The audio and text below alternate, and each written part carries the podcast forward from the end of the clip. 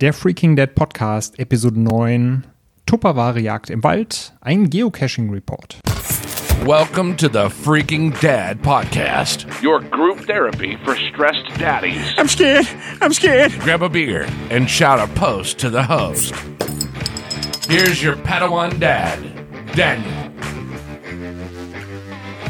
Herzlich willkommen zum Freaking Dad Podcast. Ich bin der Dan, dein Host und Blogger sowie Podcaster auf freaking-dad.de und freue mich, dass du wieder dabei bist an diesem wunderschönen Montag spätabend jetzt. Ja, ich muss die Folge ein bisschen später aufnehmen. Die gibt's leider nicht wie gewohnt zum Frühstück, weil uns äh, eine kleine Krankheitswelle dahin gerafft hat. Die kleine Maus hat angefangen, hat dann die Mama angesteckt, wahrscheinlich mich gleichzeitig noch. Und wer mich kennt, also persönlicher Natur, der weiß, ich bin, glaube ich, das letzte Mal so richtig krank und beim Arzt gewesen. Zwei elf müsste das gewesen sein. Und ich merke schon, wie es langsam im Hals kribbelt und zieht. Ja, eine Schnupfnase kommt auch schon langsam dazu. Das heißt, äh, mal gucken, ob ich äh, wie immer verschont bleibe oder ob es bei mir noch richtig ausbricht. Aber da müssen wir dann auch irgendwann mal durch und ich habe gehört, sobald die Kinder in die Kita kommen, wird das Ganze noch wesentlich schlimmer werden. Juhu, ich freue mich schon. Ja, aber trotzdem äh, steckt mir irgendwie die Krankheit noch so ein bisschen in den Knochen. Äh, das heißt, ich hoffe, du siehst es mir nach, wenn ich zwischendurch mal kurz wegnicken sollte. Ich schneide das dann einfach wieder raus. Und ich glaube, die Stimme hört sich jetzt gar nicht so schlimm an. Ich versuche auch nicht zu niesen oder ins Telefon Tel ins Telefon, ins Mikrofon zu schneuzen. Telefon, wie komme ich denn auf die, auf das Gedöns? Naja, siehst du, da wird schon ne, der, der Kopf angegriffen und ich kann schon die ersten klaren Gedanken nicht mehr fassen. Oh, meine Güte. Ja, und äh, die, die Krankheit beziehungsweise noch ein paar andere Projekte, Sachen, die man so um den Kopf hatte, die haben mich auch so ein bisschen davon abgehalten, jetzt in der letzten Woche auf Social Media aktiv zu sein. Das heißt, falls du mich da irgendwie auf Instagram vermisst haben solltest, beziehungsweise die regelmäßigen Fotos und Stories, dann liegt das einfach daran, dass ich so eine kleine Downphase hatte, was Social Media angeht. Das äh, kam relativ Anfang bis Mitte letzter Woche, als ich auf der Arbeit nach Feierabend mal kurz auf mein Handy schaute, um zu gucken, was denn so abgeht in der Welt da draußen und mich fast der Schlag getroffen hat. Ich glaube 100, so um die 120 WhatsApp-Nachrichten waren es, glaube ich, und dann noch 40, 45 Instagram-Mitteilungen von wegen neue Nachrichten, neue Likes, äh, neue Follower und da hat's bei mir irgendwie Klick gemacht, äh, das Gehirn hat ausgesetzt und ich habe gesagt, ich brauche erstmal eine Pause von, von dem ganzen Social-Media-Kram. Da muss man sich ja schon fast einen eigenen Social-Media Manager ins Boot holen und das mit einem Freizeitpodcast. Das war dann doch ein bisschen zu viel. Aber du kennst das vielleicht, wenn du dann, ich glaube, ein Junggesellenabschied äh, ist jetzt gerade noch in Planung. Da kamen dann auf einmal ein paar Nachrichten. Äh, meine Xbox-Gruppe, schöne Grüße an die Jungs, die waren auch wieder fleißig am Renten, beziehungsweise, ähm, ich glaube, Battlefield 5 Demo, FIFA und Co. waren draußen. Da ging es dann auch wieder rund. Und da kommt man immer schnell auf die 120 Nachrichten, die dann mal so abfallen und irgendwann abgearbeitet werden wollen. Und aufgrund dieser ganzen Chose, äh, voller Kopf, viele Projekte, habe ich mir gedacht, heute machen wir mal eine kleine ruhigere Runde, kein schweres Thema, kein stressiges Thema, sondern einfach mal Entspannung, pur Natur genießen, Familienausflug. Und da kommt mir einfach ein Thema direkt in den Sinn, was wir jetzt auch am Wochenende wieder mit der Kleinen gemacht haben, nämlich das Thema Geocaching. Ich weiß nicht, ob du schon mal was von Geocaching gehört hast oder das du selber schon mal praktiziert hast. Man kann es beschreiben als ähm, Tupperwarenjagd mit sündhaft teuren Satelliten. Wir nutzen nämlich einfach dieses schöne vorhandene Satellitensystem der Erde mit Hilfe von Geräten, die GPS-fähig sind und finden Tupperware, die irgendwo im Wald beziehungsweise in der Stadt versteckt ist. Klingt jetzt ein bisschen abstrakt, du kannst es dir einfach vorstellen wie eine moderne Schnitzeljagd. Es ist nämlich so, dass du auf äh, bestimmten Seiten, es gibt da die Seite Open Caching, beziehungsweise die offizielle Seite ist dann eben geocaching.com. Ich glaube, .de müsste auch existieren. Und da gibt es ein großes Verzeichnis von versteckten Schätzen, die eigentlich überall auf der Welt zu finden sind. Die haben verschiedene Größen. Es gibt beispielsweise die äh, Nanos, das sind relativ kleine, die müssten ja wahrscheinlich so fingernagelgroße äh, Kästchen sein, die magnetisch sind, die man irgendwo verstecken kann. Es gibt normale äh, Tradies, die haben die Größe einer mal, kleinen Lunchbox vielleicht, vielleicht sogar noch ein bisschen kleiner. Und es gibt dann auch richtig große Kisten, alte Militär-Munitionsvorratskisten, wo dann Dinge drin versteckt sind. Natürlich sind das jetzt keine richtigen Schätze in dem Sinne, dass da Geld oder ähnliches drin ist, sondern es gibt in den einfachsten Fällen einfach ein kleines Logbuch. Da kannst du dich eintragen, wenn du einen Cache gefunden hast. Und oft werden noch je nach äh, Cache-Größe natürlich verschiedene Dinge reingepackt. Das können Notizblöcke sein, das können Sticker sein, kleine Sammelfigürchen. Und wenn du Lust hast, darfst du dann gerne was mitbringen und deine Sachen reinlegen und dir dafür was Schönes rausnehmen. Das ist auf jeden Fall sehr, sehr nett und auch oft gerne gesehen. Ja, wieso macht man das eigentlich? Das ist jetzt vielleicht die erste Frage, bevor wir da äh, zu sehr ins Detail gehen. Bei uns war es einfach, äh, meine Frau und ich, wir haben da eigentlich unabhängig voneinander angefangen, bevor wir uns kennengelernt haben und haben es dann natürlich so als gemeinsamen Ankerpunkt, als gemeinsames Hobby zusammen nutzen können. Äh, bei uns war es eben so, dass wir gesagt haben, wir machen das, um die Natur und unsere Umgebung zu entdecken. Also der Vorteil ist eben, es gibt es überall auf der Welt. Du kannst mal auf geocaching.com in die Karte reingucken, wo denn überall so ein Cache liegt und wahrscheinlich wirst du äh, direkt eine die Ecke haben, vielleicht sogar vor der Haustür an Stellen, wo du nie vermuten würdest, dass da irgendwas ist. Und das ist einfach eine hervorragende Möglichkeit, um die eigene Stadt zu entdecken, um fremde Städte zu entdecken oder um den Urlaub vielleicht auch so ein bisschen interessanter zu gestalten, falls mal das Wetter nicht so gut ist oder falls du alle Sehenswürdigkeiten schon abgegrast hast. Das Schöne ist halt auch normalerweise, wenn du in eine fremde Stadt gehst, sagen wir mal, du machst einen Städtetrip nach Hamburg oder nach München, nach Berlin oder Dresden, dann klapperst du wahrscheinlich die größten Touristenpunkte ab, wirst du aber darüber hinaus wahrscheinlich eher weniger aktiv in der Stadt dich umschauen.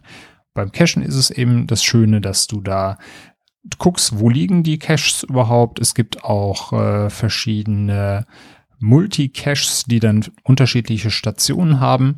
Und damit hast du eben den Vorteil, dass du dir in der Stadt Spots suchen kannst, die natürlich auch oft ein bisschen abgelegen sind, damit es nicht so leicht gefunden wird. Und dann hast du dann die Möglichkeit eben loszuziehen und die Stadt zu entdecken. Das haben wir auch sehr oft genutzt. Also äh, natürlich jetzt nicht nur hier in Köln unterwegs gewesen, alles abgegrast, sondern wir waren schon in Namibia cachen, in Südafrika, in New York waren wir unterwegs, London haben wir gecached, äh, in Edinburgh waren wir cachen, also überall kann man dann eben Caches finden, kriegt natürlich auch für die unterschiedlichen Länder nochmal so ein kleines Souvenir, dass du in deinem Profil auch zeigen kannst, hey, ich habe jetzt da und da im Ausland einen Cache geborgen. Island haben wir, glaube ich, auch eingemacht. Haben wir in Island eingemacht? Ich hoffe schon. Ich glaube schon. Also einen müssen wir mindestens gemacht haben. Ja, doch, wir haben, ja. Genau, wir haben auf jeden Fall einen gemacht. Das war bei, äh, ich weiß gar nicht mehr, wie das heißt. Das waren auf jeden Fall so Schwefeltümpel, glaube ich. Es hat unglaublich nach V Eiern gestunken, aber da war ein Cache unter der Brücke versteckt und den haben wir gemacht.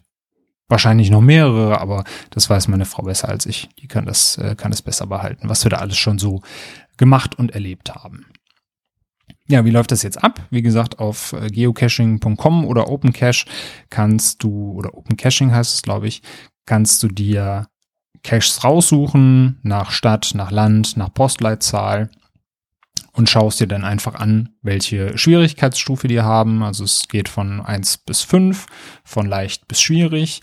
Dann haben wir noch Terrainstufen, also wie kompliziert ist es eigentlich daran zu kommen. Die Einser, die liegen dann halt einfach, sagen wir mal, nicht, nicht auf, auf dem Boden rum, aber da musst du halt nicht viel für machen. Während dann halt so ein Fünfer auch heißen kann, dass du irgendwo mit Ausrüstung einen Baum hochkraxeln musst oder einen Berg hochkraxeln musst. Das ist also vom Terrain her wesentlich schwieriger zu erreichen. Da suchst du dir eben das raus, was für dich passt. Natürlich würde ich am Anfang auch empfehlen, dann die einfacheren zu nehmen.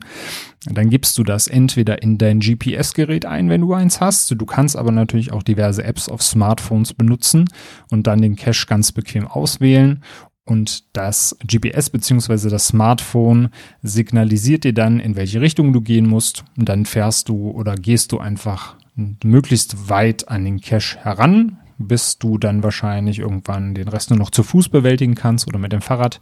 Und dann darfst du loslaufen und dich Richtung Cache manövrieren. Ja, und wenn du dann vor Ort bist, meistens bei unserem GPS-Gerät oder auf den Smartphones gibt es ein kurzes Signal, so ab 10 Meter Umkreis, du bist jetzt in der Nähe, fang an zu suchen. Und dann kannst du dir da die unterschiedlichen Spots anschauen, die du da so antriffst, um zu versuchen, den Cache zu entdecken. Meistens, das äh, entwickelt man dann mit der Zeit, gibt so ein Kescher-Auge, so ein, so ein übliches Muster, was du dann entdecken kannst. Also beispielsweise hast du einen Baum, wo äh, ja sehr unnatürlich äh, Holzscheite davor gestapelt sind. Da kann es dann sein, dass da so eine Box drunter versteckt ist. Oder du siehst einen Baum mit einem doch recht einladenden Loch. Dann wird da wahrscheinlich nicht nur eine Spinne drin sein, sondern auch eine Cache-Dose. Äh, oder du hast eine Brücke und da hängt ein kleines graues äh, Kästchen an der Seite, wo du denkst, naja, könnte ein Stromkasten sein, aber was macht ein Stromkasten hier auf der Brücke, wenn hier keine Lampen sind? Da schaust du doch mal rein. Dann gibt es so gewiefte Sachen wie eine rote, ich fand das so eine, sah aus wie eine rote Geldkassette an einem äh, Zeitungsautomaten. Da waren aber auf einmal zwei Geldkassetten dran und die eine konnte man dann abnehmen. Oder äh, was hatten wir denn noch? Ein Vorhängeschloss an einem abgesperrten Kiosk, an einem Briefkasten. Und dann konnte man mit einem Code, der sich in der Cache-Beschreibung verbarg, konnte man dann dieses Vorhängeschloss aufmachen, den Briefkasten aufklappen und da war dann Cache drinne. Solche wunderschönen Sachen sind es dann halt, die es zu entdecken gilt. Ja, und wie gesagt, wenn du dann den Cache gefunden hast, dann darfst du dich in das Logbuch eintragen und am Ende kannst du dann äh, auf den üblichen Portalen äh, dich dann eintragen, den Cache als gefunden loggen und von deinen Abenteuern berichten. Das ist immer sehr schön. Oder der Cache-Owner in dem Fall freut sich dann natürlich auch, wenn er nicht nur äh, einen vielen Dank kriegt, sondern vielleicht auch die ein oder andere Anekdote, die ihr da erlebt habt, wenn ihr loszieht gemeinsam. Denn das muss man auch sagen, Cashen macht eigentlich auch am meisten Spaß, wenn man zu mehreren unterwegs ist. Man entwickelt auch einen ganz anderen Ehrgeiz, das stelle ich auch mal fest. Also wenn ich alleine irgendwo unterwegs bin und sage, na ja, ich guck mal und ich finde den auf Anhieb vielleicht nicht, dann sage ich, ach komm, versuche es an einem anderen Tag und gehe dann weiter. Und wenn wir jetzt mit äh, Frau und Kind unterwegs sind, dann treiben wir uns so ein bisschen gegenseitig an. Dann äh, hat meine Frau vielleicht mal gerade keinen Plan, wo das Ding sich befinden soll und ich habe die äh, zündende Idee oder andersrum, dass ich sage, ach, komm, jetzt äh, gehen wir nach Hause, wird jetzt langsam schon dunkel, äh, das Ding finden wir heute nicht mehr und dann hat meine Frau den auf einmal in den Händen. Also man äh, sieht eben mit vier Augen schon wesentlich mehr als mit zweien und irgendeiner hat dann immer auch noch eine Idee, wo sich der Cache befinden könnte. Ja, die Kleine, die ist jetzt zwar mit dabei, aber die kann natürlich noch nicht so viel dazu beitragen und helfen. Aber wir hoffen natürlich, dass sie das über lange Sicht hinaus inspiriert. Einmal treibt es uns natürlich nach draußen, dass sie dann da frische Luft schnappen kann und mit uns unterwegs ist. Und die bekommt natürlich schon mit, was Mama und Papa da, da machen, dass sie da rumkrosen und dass sie da irgendwas suchen. Daher äh, hoffen wir mal, dass es für sie schon mal so ein ein kleiner Hint dahin ist, dass es draußen eigentlich ganz cool und spannend ist und dass man die Natur entdecken kann und es da viele Anreize gibt, das zu tun. Falls ihr jetzt sagt, boah, da habe ich aber Bock drauf, das auf jeden Fall mal auszuprobieren, dann könnt ihr euch, wie gesagt, ein paar schöne Caches raussuchen. Ich würde euch aber gerne noch um ein paar Sachen bitten, denn das ist jetzt gerade für äh, Anfänger immer ein ganz interessantes Thema und immer wenn wir Leute mitnehmen, die es noch nie gemacht haben, dann sind die da sehr euphorisch und äh, stehen dann beispielsweise da und schreien, ich habe den Cash gefunden! Und dann sind natürlich alle Leute drumherum, die da vielleicht schon mal was von gehört haben, aber nicht aktiv dran teilnehmen, äh, kriegen natürlich große Ohren und wollen direkt nochmal schauen, was da abgeht. Und Äh, ja, es ist natürlich schön, wenn äh, man, man vielleicht noch andere Cacher entdeckt, die gerade in der Nähe sind, die einen darauf ansprechen, dass man da gerade cachen ist. Aber man sollte es natürlich in erster Linie, äh, mal, so für die anderen Menschen neutral tun, dass es jetzt nicht direkt ersichtlich ist. Es gibt nämlich auch viele Leute, die ähm, den Cachern so ein bisschen die Laune verderben wollen und sich dann auch den einen oder anderen Cache schnappen und ihn einfach verschwinden lassen oder kaputt machen. Und es geht beim Cache natürlich einmal ums Finden, aber auch so ein bisschen ums geheime Finden, sagen wir mal so. Ihr müsst da nicht äh, so tun, als wenn ihr da irgendwie Drogen vertickt und äh, euch die ganze Zeit umdrehen und äh, eine, eine Mütze über den Kopf ziehen oder sowas sondern einfach sag mal, unauffällig die Gegend erkunden und äh, wenn, euch jemand komisch anguckt, dann tut er einfach so, als wenn es das normale, normalste der Welt wäre, dass ihr da jetzt gerade anfangt, den Waldboden umzugraben oder an einem Wasserrohr rumzumachen wie gesagt, einfach nur nicht äh, durch die Weltgeschichte schreien äh, und äh, irgendwie schreien, hast du den Cash schon gefunden oder sowas, sondern könnt ihr euch ja ganz einfach ganz normal absprechen, äh, Dinge suchen und wenn ihr es gefunden habt, freut ihr euch einfach zusammen, heimlich still und leise. Das äh, zweite, was ich euch da gerne an die Hand geben möchte, ist, dass ihr dann bitte auch den Cache dahin zurückliegt, wo er vorher war, damit er nicht auf Wanderschaft geht und damit die nächsten auch noch was davon haben. Das heißt, immer schön gucken, dass er auch an der Position ist, wo er vorher war. Ist in dem Sinne auch wichtig, weil es viele Caches gibt, die noch Hinweise in der Beschreibung haben. Für die Leute, die da vielleicht ähm, ja, sag ich mal, gerade an der falschen Stelle suchen oder wo das GPS-System nicht so genau ist und die einfach fünf Meter oder zehn Meter Differenz haben, damit die nicht unendlich suchen müssen, gibt's dann so kleine Hints, wo dann steht, äh, neben dem Wasserrohr links. Und wenn ihr es dann natürlich neben dem Wasserrohr rechts positioniert, dann sucht man sich da vielleicht einen Wolf oder findet's überhaupt nicht, weil der Winkel blöde ist. Deswegen packt's immer gerne dahin zurück, wo ihr es gefunden habt. Und dann natürlich noch, solltet ihr mal zufällig einen Cache finden, freut euch, tragt euch gerne ein, aber äh, bitte lasst den vor Ort und äh, nimmt den nicht als Souvenir mit nach Hause, sondern einfach wieder zurückpacken, da wo ihr ihn hergeholt habt. Und wie gesagt, einfach loggen und freuen, dass ihr mal durch Zufall einen in die Finger bekommen habt. Ja, und ansonsten, es gibt eine wunderschön große Community. Ihr werdet da auf jeden Fall, wenn ihr gerade alleine seid und oder jetzt Partnerin oder Partner keine Lust haben, mit euch cashen zu gehen, dann äh, schaut da einfach in die diversen äh, Foren oder Facebook-Gruppen. Da findet ihr auf jeden Fall Leute, die da immer Lust haben. Also es gibt äh, eigentlich in jeder Stadt begeisterte Cacher die euch da zur Verfügung stehen. Mit denen, äh, ja, ein paar sind halt ein bisschen durchgeknallt, aber es gibt da auch sehr, sehr viele äh, Normale, die das Hobby jetzt nicht so bierernst nehmen.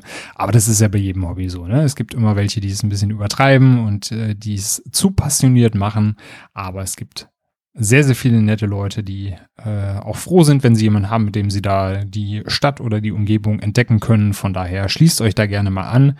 Gibt auch immer diverse Treffen oder Conventions, obwohl wir da jetzt noch nicht auf so vielen waren, waren aber auch immer nette Leute dabei und es ist immer eine ganz schöne Atmosphäre.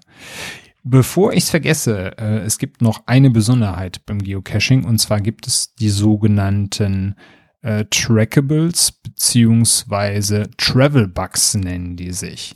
Das sind äh, meistens Medaillen oder Figürchen, die man auf die Reise schicken kann. Und die haben immer ein bestimmtes Ziel. Wenn ich zum Beispiel einen Eisbären habe, und äh, dem das Ziel gebe, ich möchte bitte ins Eis, ins ewige Eis, dann ähm, würde ein anderer Cacher, der äh, den Eisbären dann als äh, Travel Bug aufsammelt, der könnte sich dann sagen, hey, ich bin doch sowieso jetzt, weiß nicht, nach Kanada oder Alaska unterwegs, dann nehme ich den doch mal mit ins Eis und würde den halt mit auf die Reise nehmen oder würde der so lange wandern, äh, bis der an seiner Bestimmung beziehungsweise seinem Bestimmungsort angekommen ist. Ja, und äh, ich kann euch auf jeden Fall empfehlen, wenn ihr das Hobby noch ein bisschen intensiver betreiben möchtet, so einen Trackable beziehungsweise einen Travel Bug in äh, die Welt zu setzen und das mal so ver zu verfolgen, äh, wie der denn um die Welt segelt, schippert, fährt, je nachdem. Das haben wir auch gemacht und wir haben ähm, nämlich äh, in Afrika geheiratet und haben einen eigenen Heiratstravel-Bug auf den Weg geschickt. Wir haben dann nämlich am Hochzeitstag den kleinen Racker ausgesetzt. Das ist so ein kleines Auto mit Just Mary drauf und einem Buch dabei. Ja, wir haben den 2012 ausgesetzt und seitdem ist er 34.800 Kilometer um den Globus gereist. Also er hat schon ordentlich was gesehen. Ich gucke gerade mal auf die Karte. Man hat nämlich auch so eine schöne Karte, wo man dann verfolgen kann, wo der schon überall gewesen ist. Und ich kann euch dann direkt nämlich mal sagen, wo der schon überall war. Afrika hat er natürlich gesehen. Er war schon in Monkey View Candy, Lion Mountain. Was ist denn das? Indien ist das. Er war schon in Indien. Er war schon in Italien, in Spanien, Deutschland war er ganz oft unterwegs, Belgien, Holland hat er schon gesehen und dann natürlich dementsprechend Afrika. Und das Schöne ist, das Ziel war eben, so viel wie möglich von der Welt zu sehen und am Ende wieder bei uns anzukommen. Und er hat es tatsächlich nach fünf Jahren geschafft, wieder nach Köln zurückzukehren. Und wir haben ihn dann voller Stolz bei uns im Kölner Süden eingesackt nach 34.800 Kilometern. Und jetzt müsst ihr euch das mal vorstellen. Also der wurde fast 35.000 Kilometer von Menschen transportiert, die wir nicht kennen, ohne dass er verloren gegangen ist. Fünf Jahre lang, das ist echt unglaublich. Also der liegt einfach in der Box, wird rausgenommen, Menschen sagen, oh cool, sieht schön aus, nehme ich mit, behalten ihn aber nicht, sondern nehmen ihn einfach wirklich mit, weil er eine Bestimmung hat und legen ihn irgendwo ab, damit der Nächste ihn wieder mitnehmen kann, damit er irgendwann hinterher wieder zu Hause ankommt. Und wie gesagt, 35.000 Kilometer in fünf Jahren von Menschen, die wir nicht kennen, es ist einfach, es ist schön, dass es sowas gibt und dass er nicht abhanden kommt. Und ja, das äh, ist auch etwas, was eben Geocaching als Hobby auszeichnet. Von daher, ich kann es wirklich jedem empfehlen, das einfach mal auszuprobieren. Mit der Family, für sich selber. Das ist einfach eine super Freizeitbeschäftigung, um eure Stadt kennenzulernen, neue Städte kennenzulernen, die Natur. Man hat dann auch wieder ein ganz anderes Bewusstsein für die Umwelt um uns herum. Vielleicht wirft er mal ein bisschen wurfte man dann mal ein bisschen weniger Papier weg oder äh, ja, holt mir irgendwas, was nicht eingepackt und eingeschweißt ist.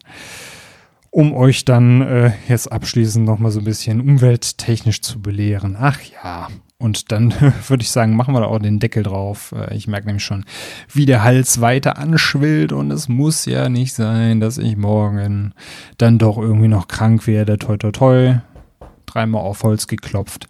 Ich hoffe, dass das jetzt weggeht. Und die Kleine ist ja, wie gesagt, wieder, eigentlich wieder gesund. Die hat das kurz gemacht. Die macht das wie der Papa auch mal kurz Fieber in die Nacht und dann ist das ausgeschwitzt und dann passt das wieder. Ja, und jetzt müssen Mama und Papa noch ein bisschen unterleiden. Aber das schaffen wir schon. Von daher, wie gesagt, wir machen den Deckel drauf. Ich hole mir jetzt eine Halstablette, mache mir irgendwie noch einen heißen Tee oder sowas, leg mich dann ins Bettchen. Ich hoffe, dass es dir trotzdem gefallen hat, auch wenn ich hier mit dickem Kopf und dickem Hals sitze, äh, dass der, der kleine Geocaching-Monolog dich trotzdem unterhalten hat. Wenn das so ist, freue ich mich natürlich, wenn du dem Podcast weiter gewogen bleibst, ihn abonnierst auf iTunes, Spotify, Google Podcasts oder in dem Podcatcher deiner Wahl und lass mir gerne ähm, Fragen oder weitere Informationen oder Feedback, ob positiv oder negativ zum Podcast da. Gerne auch per E-Mail unter info at freaking-dad.de und ich leg mich jetzt in die Falle. Eine schöne Woche, bis in zwei Wochen. Tschüss.